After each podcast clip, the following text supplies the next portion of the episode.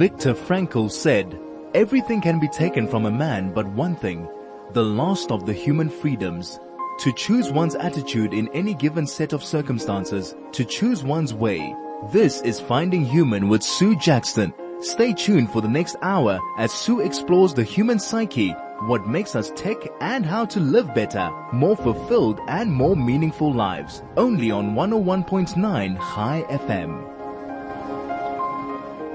Hello, this is Sue Jackson on the Finding Human program. And my guests today are Mark Wade and Alan Swerdlow, and our topic is Legend and Legacies, which is exploring the history of the South African Jews on TV.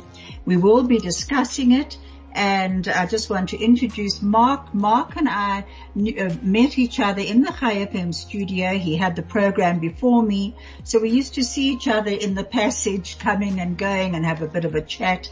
And Alan I only met earlier this morning. I haven't met him before, but Alan is very well known um, as, a, as an exceptional contribution to South African theatre, film, media, and of course you've been on, on radio. Often you had your own program, so it's a bit daunting for me to have you, I might add, but it's good to have you. And Mark is a publisher, a television producer, and an executive producer. He produces TV series. And this eight part series was actually created by Mark and um, and produced by him, and it's an incredible series. If you haven't watched it, you're going to be listening to, to a, a, lot about it today. It's the most marvelous series. I would encourage you all to actually download it. Download the YouTubes. We'll tell you which link to follow. Right, Mark, going to you. Well done. I mean, this has been a long time coming for you.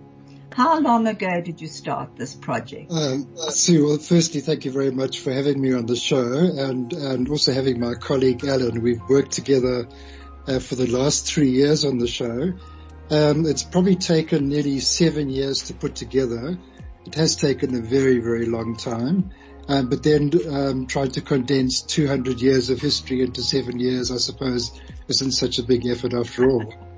Absolutely. Um, but it is interesting how it started that um, my um, my wife's father's family are Sephardis from Rhodes Island in Greece, and um, I was exploring their history, um, obviously going back to uh, probably as far back as 70, 70 CE when they were exiled and and Jerusalem was ransacked and they were sent into exile in Babylon. Um, and there's journey would probably lasted hundreds of years across North Africa into the Iberian Peninsula and Spain. Um, then the the, the um, expulsion from Spain. Then they went across the Mediterranean all the way to Greece, and then from Greece during the Nazi Holocaust, they then had to come to Southern Africa. Uh, you know, just one huge, huge story, and and um, out of that, I kind of started exploring the South Africa's Jewish community, where they came from and their roots. And as you mentioned, um, I'd had the program on Chai and, and Kathy Kaler introduced me to Alan and we started talking about this program and I think we were sitting and having coffee and he said to me immediately, he's on board. And I had no, I had no money for the project. It was just an idea at that time. Um, and fortunately a few months later I was able to raise money for the project and as I said, we've been working now on it for three years and it's, it has launched recently as a charity premiere in support of the Union of Jewish Women of South Africa, which I think it's a very worthy cause. Um, so it's to a sort of select audience. Um, but essentially it's a, it's a charity for UJW and uh, we're very pleased to be working with them. Oh, that's wonderful. And Alan, when you were actually introduced to Mark, and what actually piqued your interest in this? Well, firstly, Mark's passion was so evident and it was something that he was so committed to. Um, his enthusiasm, I think, just carries everyone along with it. Uh, but we were talking about the history of the South African Jewish community and where it came from, how it developed and things like that. And we both realized that this was a last chance in a sense we know that the community is dwindling in size. It is very much reduced from its peak back in the very early 70s, um, 1971, 72, around about then, when it was at its maximum size. And uh, the opportunity to tell this history correctly, properly, in detail, um, it really was a last chance, and uh, we were determined to do it well and uh, make sure that the history of our community at least is there. Uh, if nothing else, it's a resource for anybody doing future studies uh, on the community, and it's uh, it really was a passion project, I think, on both of our parts, both Mark and myself. Um, and at the I love, time, I love the idea of the history, the story of our community. I have to agree. Those stories piqued my interest and I, there were so many things that I'd never knew before. And I was playing them to my husband. We were listening together. I haven't been able to get onto the webinars because of various reasons. So I actually am watching on YouTube, but so that's at my own time. And they have just been absolute. Some of the stories are just amazing. We will cover some of those. Now, where did you eventually, you got your funding from the, the Kirsh Foundation, I see. But so when you came on board, Alan, there was no funding. So the two of you were just passionate uh, friends. You became yeah, well, friends. we hoped, we hoped. I mean, Mark as producer, um, he was doggedly despite the indifference and uh, refusal by a lot of significant people in the community who just couldn't understand the necessity for this project. And this was before COVID and before those problems cropped up and how they affect the community.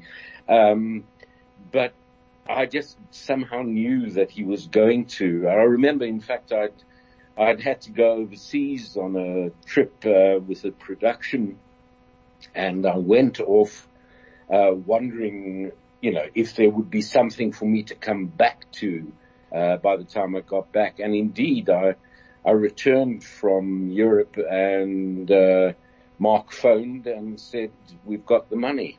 Let's mm. go." And it wow. was we hit the we hit the ground running. Literally. How fantastic. For you, Mark, it must have been an unbelievable achievement to actually know that you had funding and you could go ahead. Well, you know, my original idea was hopefully to do it as a two-man and a bucky production uh, with a very limited budget, and Alan and I were a cameraman running around the country to do things. Um, but once Alan started doing the research, um, and in fact, we started with a little library, I think, of two books. Uh, and soon we had a library of almost a hundred books of reference that we were using. Um, it started, we realized that it was going to be a far, far bigger project than we ever anticipated. Um, and Alan really was the brains behind how he was going to structure each episode. And it wasn't just going to be a kind of a, a chronology going back to you know, 1807 and just each year plodding forward. He'd rather put it into, into themes. So each episode is almost a standalone theme. We're going to get back to the themes in a moment. The story of the South African Jewish community actually encompasses three waves of immigration. The first took place in the early to middle part of the 19th century. The second begins around the end of that century and was completely different in character, origin and impact. We never spoke about any. We accepted that when the time will come, we will go to South Africa. That was about it.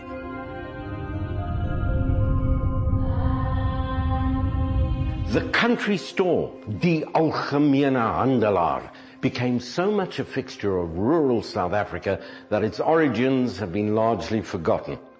But if you want to draw a line all the way to the huge Jewish corporations of today in the country, this is where they essentially began.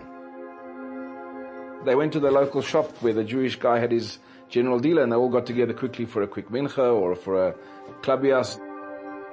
I only found out she was Jewish after she was dead, and I still to this day cannot explain. Maybe because Afrikaans children didn't ask questions. We've been punished because not, there's not a single Jewish family that doesn't have children living overseas. And they left because they weren't prepared to live under apartheid, particularly after Soweto and Sharpeville. You begin to understand why so many Jews were prominent lawyers and are prominent lawyers uh, in South African society. A person that was gelernt, dos hat gewinn jiches. What she was saying there was that a person that was educated, that was a person that was respected in the shtetl. Ons praat hier Engels of Hebrew nie, is maar gemengel moes van Afrikaans en alles die mekaar is, so, so dis waar boere Jood vanaf kom, ja. This is something that the communities, wherever they've gone around the world, have been concerned about their fellow man. I teach at different universities. There are no longer the kind of quantity of, of young fine arts students who are Jewish that there used to be 10, 15 years ago. You can do social good and you can do good for business. You don't, they don't necessarily um, contradict each other. You can do good business in a social way. This is the story of the South African Jewish community, a small and disparate group that somehow managed to establish itself in a hostile environment at the foot of Africa.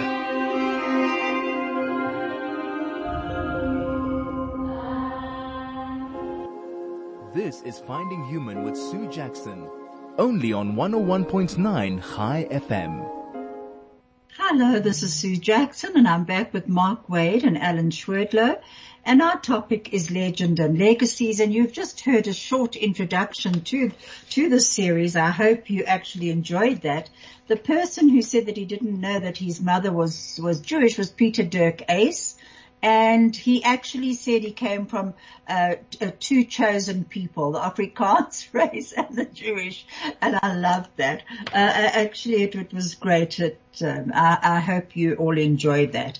Mark, you were talking about the different themes that Alan and you discussed, and you were going to put it into themes. How did you choose the themes, Alan? Well, uh, as Mark um, intimated the idea of just doing a chronology was going to be fairly boring. Whereas, and there was so much, but it would become one of those lists. It would become and then, and then, and then. It was a lot more interesting to look at the major themes that have shaped the South African Jewish community, the various aspects of it. So, uh, the first episode is an introductory episode. We call it Comings and Goings, and it deals with who we are and where we came from. Of course, our backgrounds, how people came here, the immigration.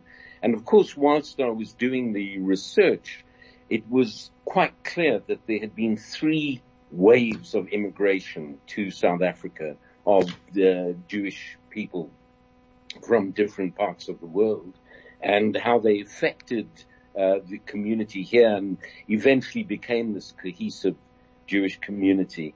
Then we looked at matters of, of course, one of our unique aspects in South Africa is the smous, the, the peddler. So it was very clear to see from the smous we could trace a path all the way to the big Jewish corporations of the present. So that became another episode.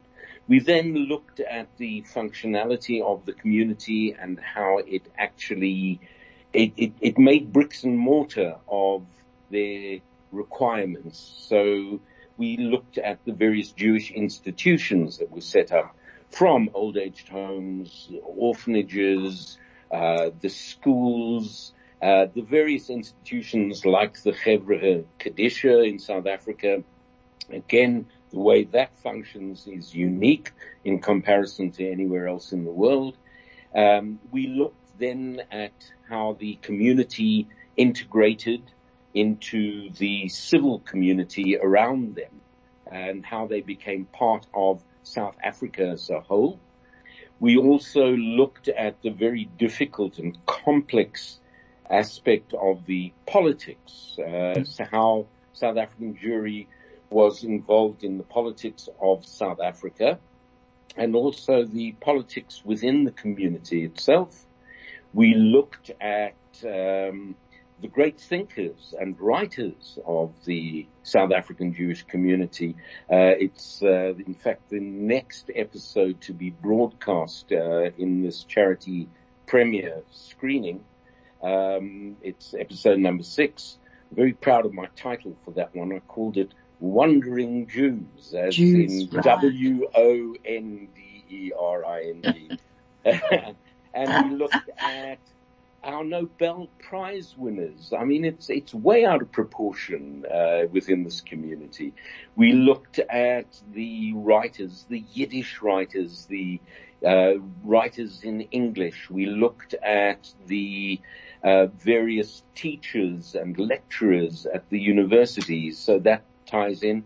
We then, of course, couldn't ignore the contribution of the South African Jewish community to the arts, whether the plastic arts, painting, sculpture, things like that, uh, performing arts, music, all of that gets tied up in one huge episode.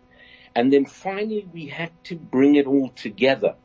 So it, the final episode is the here and now and looking towards the future. And, uh, it, it takes the form of a discussion amongst some of the people who have popped up uh, during as interview subjects during the course of this series, and then a few new people that we added to the mix, and we allow them to express their viewpoints and their feelings about being a South African Jew now and the way they see the future of the community. So it is the entire arc of our story. I And, love uh, it. Let me just go back to Mark for a moment. Mark, I mean the episodes, the first one, comings and goings. Second one, give a cook, have a look. Uh, third one, tangible, something tangible. Fourth one, it all depends. Fifth one, which we've just seen, longings and belongings. And uh, the, of course, you said the, the next one is the one wandering Jews, and then my child could do better is the seventh, and the uh, episode eight is considerations. Now, Mark, looking at all those themes, when you started this project, when you when you thought about your father-in-law coming from Rhodes, the family coming from Rhodes, um, um, what do you what did you ever imagine you would have all these episodes? No, not at all. And um, I actually have a photograph on our Facebook page where Alan and I are sitting in this little office and the entire walls, all three walls are covered in little stickies.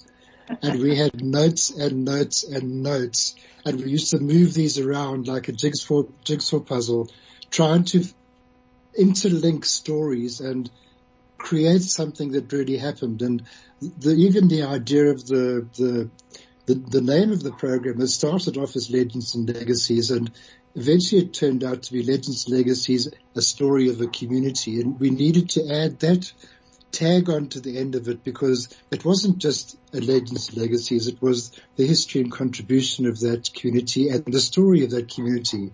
So I actually, in hindsight, went into this whole project very naively. Um, I had this great idea about how, what I wanted to do, but it was actually Alan who pulled all the ideas together and, and made it into what, what it is today. It would never have worked without his input. And, um, you know, as I said, I, I, I had this vague idea how it was going to work, but it wasn't going to work the way I wanted to at all. And it really was, was Alan's unbelievable input and his research and his writing that turned it into what it is. And Alan is actually wanting to say something. What, yeah, Alan? well, thank you, Mark.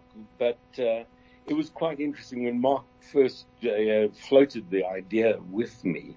I said to him, "But I'm not an historian. I, you know, I work within theatre largely. I'm a storyteller." And he said, "Good, tell the story." and that was the the real impetus for me when it became that issue of stories. So it has been structured as as stories. Mm. Uh, stories which are going to be forgotten and stories which need to be preserved. And uh, that was it. It was Mark saying, tell the story. And, And, I know- remember we went, we went through a, uh, quite a lengthy discussion because the subtitle went from, it was initially the story of the South African Jewish community. And then we discussed and discussed and we decided that was far too definite. Uh, we had to say a story of the community because there are so many stories and different viewpoints. We don't have an agenda. This is something that I, I, I wanted. I- If we have an agenda, it's just to capture that history and have it there for people who want it. And I think that's what I found so incredibly interesting. The story within the story. You know, as you say, you don't have an agenda. So some of the people converted to Christianity. Others remained Jewish, whatever it was. But, you know, you just told the story. And, and then you would say, and in further episodes, we will continue the story. So, you know, that alone sort of made me think, oh my gosh, I can't wait to hear more about this story. And, um, and, uh, incredibly fascinating stories, really. Um, what, for you, Mark, what was one of the most important uh, stories that you heard? You know, we we did a road trip. Um, we flew to Cape Town and then climbed into a little minibus taxi and did a slow drive back to Johannesburg. And we visited little communities along the way, Graaff-Reinet. We stopped in those towns that were just a strip mall, and that was all. And we really spent time exploring these little communities, getting to know the people, seeing what they were doing. And we had a, a, one of the people who were interviewed in that introduction that you did play, the trailer was, uh, you know, who's a, an ostrich farmer, fourth generation ostrich farmer. And we went to the farm and we interviewed him and we met the family and we saw his ostriches and saw the chickens and ducks and goats running around the garden. Um, we, we were in Graaff-Reinet at the, the shul and a, a bunch of Yemenite Israeli tourists suddenly appeared and, and, and they were there for Shachrit. Oh, my word. You know, and while we were there, they just came in and fortunately Alan could speak to them in Hebrew and explain what we were doing, but it was, you know, such an incredible experience, just suddenly being there and just seeing these really dark, olive skinned, um, Yemenites just come in, take over the shul, do shachrit and leave and while we were there with our cameras. Unbelievable. Alan, I should imagine you probably speak Afrikaans, English and Hebrew. Yes, Do you? I, Yes, I do. you and actually, you should have had a few more languages for considering the background of people who came. But for me, you know, the the stories that really jump out and, and struck me, of course, one of the most moving is the entire story of Isaac Ochberg and the orphans, which is a phenomenal achievement on the part of the South African Jewish community and in saving these children from what would have been a horrible, horrible fate. I've had a uh, few of the Ochberg orphan uh, descendants on my program. And I mean, it's just an amazing story, as you say. I, you know, every time I think about it, I, I kind of choke up and get emotional. I also found that, um, you know, discovering that it was Max Sonnenberg, uh, the founder of Woolworths, who was responsible for chartering the Stuttgart, the boat The, the, the boat, brought the ship. Mm. the, that brought the, the refugees from uh, Hitler's Germany to South Africa, amongst whom was the mother of Pieter-Dirk Uys. She was on that boat. She was on the Stuttgart. And, With her uh, piano. with her piano. and this, this piano is now sitting in Berlin in the Jewish Museum in Berlin where it belongs. Um, And that story on its own was, was absolutely marvelous. Did you find anything about yourself in this program, uh, your, in these series? Did you discover aspects of yourself that you didn't know before?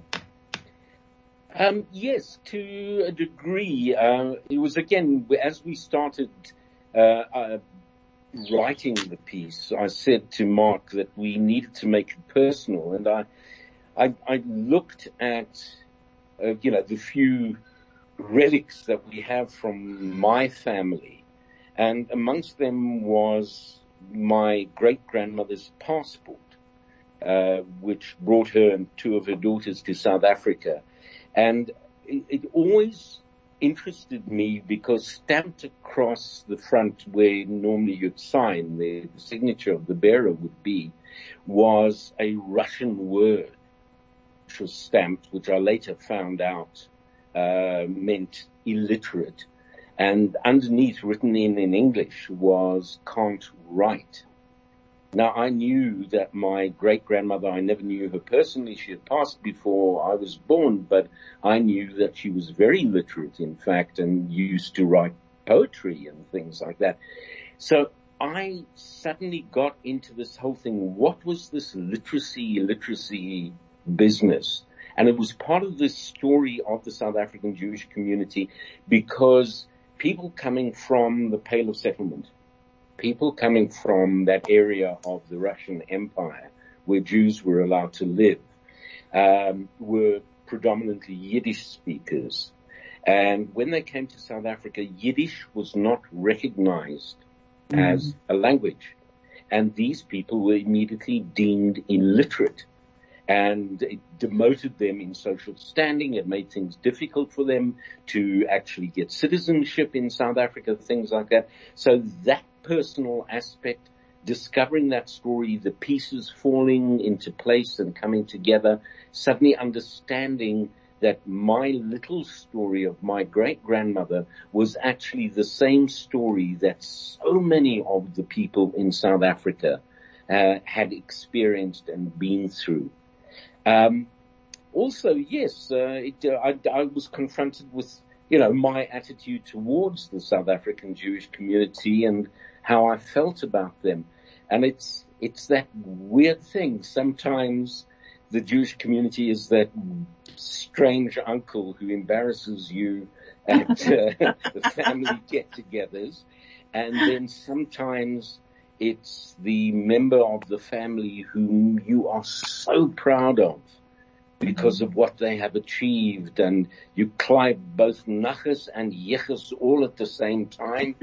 And, um, yeah, they, that, it, I, I'll say it stabilized my, my attitude. It changed my attitude towards a lot of things that had happened within the community, which I'd been dismissive of and uh, critical of. And doing the research, I understood why certain things had happened. So that's how it affected me. We're going to get back to that and I'm going to be asking you how it affected you, Mark. This is Finding Human with Sue Jackson, only on 101.9 Chai FM. I'm back with Mark Wade and Alan Swerdlow, and we're discussing their eight-part series, Legends and Legacy, story of a community. And time is running very fast. But Mark, how has it actually impacted you, this, this series? What have you learned about yourself? Well, um, from my point of view, um, I'm a converted Orthodox Jew, so to me the, the, world of South African Jewry is relatively new. Um, and the process, I think, of doing the conversion and having a Sephardi wife is a, is a two-sided kind of coin that I was thrown into the deep end about the community and it was that kind of that created that interest about the community and who they were and all the different elements. So not being born into it, it was all kind of new to me and it was something that I really wanted to explore. So in the, in that exploration of, of the community, it, it, I really went into two sides from sort of the halacha point of view and the personality point of view. And those two elements became a very interesting combination going forward. So the more I was learning about the community, the more I was learning about Judaism and learning about the South African Jewish community. So it had many elements to it that were running simultaneously that I think made it even more, more interesting. I wasn't just an insider who'd been brought up with it and accepted many, many facts and figures that related to how the community had, had evolved. So it was very much a huge learning curve to me because in the, in the conversion process, you don't really learn about the history of the, of the community. You're learning about, um, you're learning about the laws and the rules and regulations. And the experience of working with Alan on the project was certainly I was thrown into the deep end in terms of who the community were.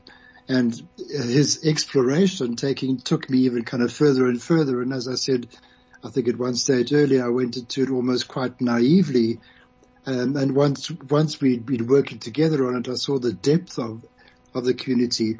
It, you know, it wasn't just the four or five people who'd won Nobel prizes. It wasn't the four or five people who'd been knighted as landlords. It wasn't the four or five people who'd achieved other things, great things along the way, the retailers, the, the smosers. It wasn't very simplistic. It was actually a very complex story. And I think it, it's the going back to what we discussed earlier. A story is what Alan has done is created a story out of the community. And I think one of the, the things that we really are quite sad about is that there were so many elements that we had to leave out and mm. we had to be quite, um, almost quite ruthless in terms of who we, we decided in the end to put in and put out. And it wasn't a choice of they were our favorite people or not. It was a case of who really supported the narrative of the story. And, um, you know, we, I've received so many mails from people saying, you know, my great great grandfather or my uncle was the mayor of Vryheid and, you know, or owned the hotel in Blikkiesdorp. You know, those kind of stories we couldn't tell. We had to be, do the story in very broad strokes, um, and, and talk about key people. Um, most of the key people we haven't spoke, we have spoken about have passed away, but I think they were the ones who re- really created the 21st century South African Jewish community. You know, Mark, it's very interesting what you have to say. I'm also uh, an Orthodox uh, um, convert, and for me, it's been incredibly interesting to actually recognize my own family's origins as 1820 settlers and my grandfather, my one great grandfather who was a Baron von Ortel from Prussia. And I've, it's actually made me think I must look, although we have uh, got a lot on our family history, but at the same time, it's made me incredibly proud to be part of the Jewish community because it, there's just so much to it. And I want to read you something that came from um, Peter Bailey in Israel. He said, as far as the documentary is concerned, it goes far beyond being a history of the Jewish community, but is a comprehensive social history of 19th and 20th century South Africa. Mark is an excellent director producer, while Alan has no peer as a presenter, being part raconteur, part historian. This documentary should find its way to the Cannes Film Festival. And uh, he goes on to say, I hope that it finds its rightful place in the lexicon of significant documentaries that examine Jewish life globally. Oh, that's a very nice from Peter. Very. very I will very actually nice. send it on to you. And um, because it's very true, I think that's what many people are, are thinking. And you, you're saying there's so much that you had to leave out. Uh, that could be part of another documentary.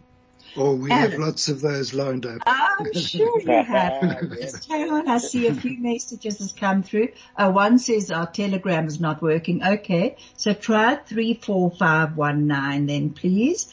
Karen Oshry says, best, best show. Thank you. Thank you. Um, what I would actually like to mention also is that I love the humor in it. There was humor in it. Now, Alan, tell me about, first of all, uh, the uh, Jewish medicine, the Jewish penicillin. the Jewish penicillin. Well, I mean, this goes back to our earliest presence within southern Africa.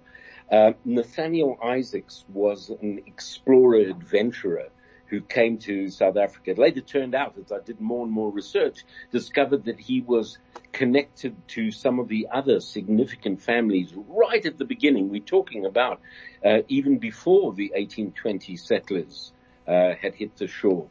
And Nathaniel Isaacs uh, went up towards uh, what we know today as KwaZulu Natal. He was collecting um, ivory, skins, pelts, things like that, and he became a great friend of King Shaka, which is quite extraordinary that at the time this uh, Anglo-German Jew uh, in the middle of you know, KwaZulu Natal meets up at Ulundi with King Shaka. So every time he went up into the area, he was always summoned to the court at Ulundi. And the one time he was up there and the message came immediately, you've got to come up to the royal kraal. There's a uh, pressing situation.